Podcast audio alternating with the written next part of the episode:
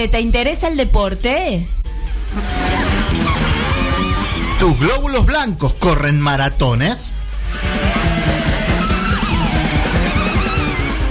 ¿Tus ideas se asemejan a un match de tenis?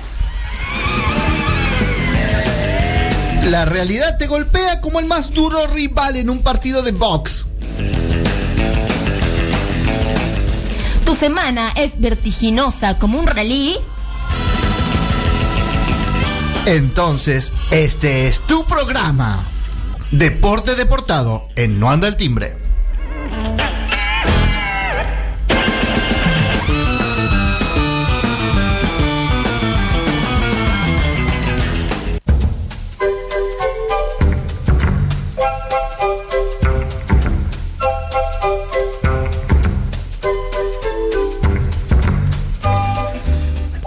Leyendas del deporte.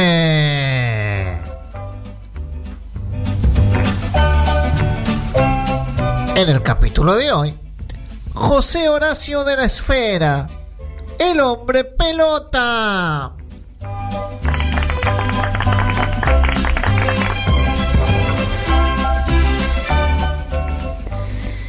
José Horacio de la Esfera llegó al mundo a comienzo de los años 30.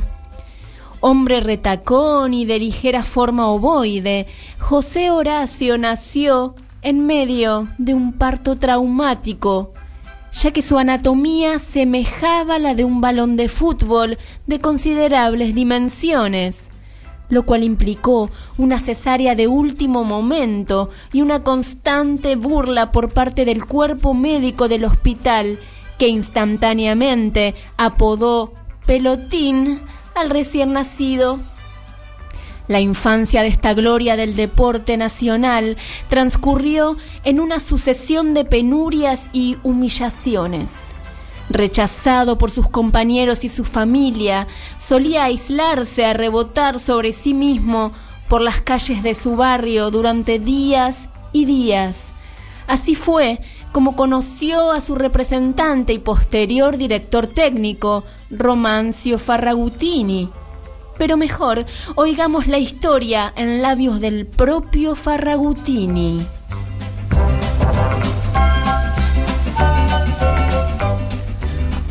Yo al pibe Horacio lo conocí en la calle. En la calle Mamone. No, era. Era en la avenida Rigoli, al 1100, creo. Allá por el año 18. 1930 y. 42. Si no me equivoco. Creo que en esa época estaba el general Frondín en el gobierno con Zulema Alfonsini. Perdón. No sé si estaba Ratín como director técnico de la FUA o la UADE, Academia Futbolística. Allá con Ratín te dije, ¿no? Con Ratín por el año. Eh. Pucha. Bueno, ¿qué, ¿cuál era la pregunta? Ah, sí, el pibe Horacio. Sí, lo conocí allá por el año 1008. Mm.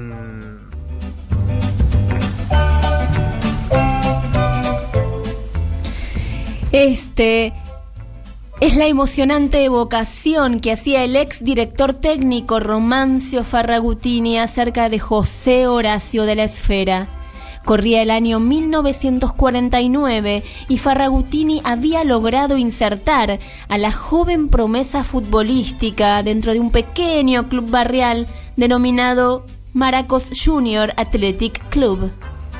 Allí comenzó su gloria. José Horacio se convirtió en la mejor pelota de fútbol conocida en toda la historia futbolera mundial si bien es cierto que estaba entrenado para disimular que era un ser humano y tirarse siempre para el arco rival, esto no era de ninguna manera un acto reprochable, sino el fruto de años de trabajo y un talento innato para la simulación del balompié.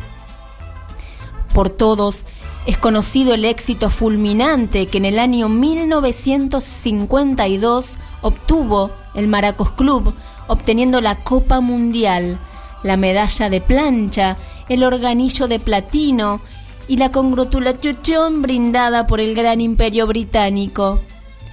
Todos estos éxitos eran vividos desde la sombra por José Horacio, pues nadie debía enterarse que la gran gloria del club era él y su extraordinaria habilidad para introducirse en el área de juego, reemplazando al balón reglamentario.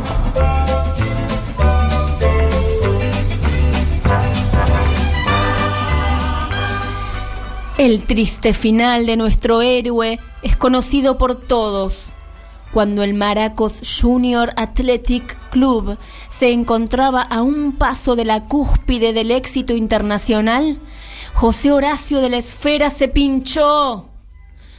Esto sucedió mientras promediaba el partido contra Deportivo Sotelo que los haría campeones mundiales. Tras un fatídico puntapié propinado por el arquero del equipo contrario, José Horacio comenzó a volverse más chiquito, más chiquito y más chiquito, hasta desaparecer en el aire.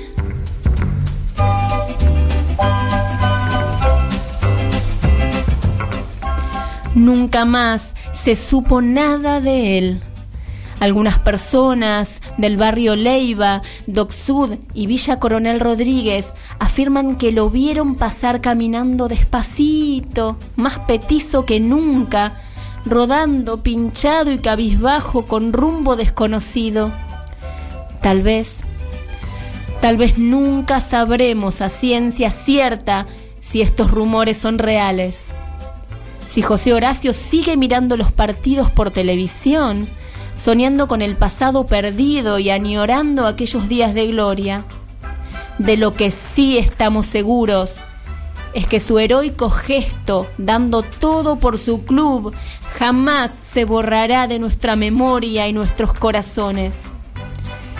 Y por eso, gracias, gracias José Horacio, muchas gracias.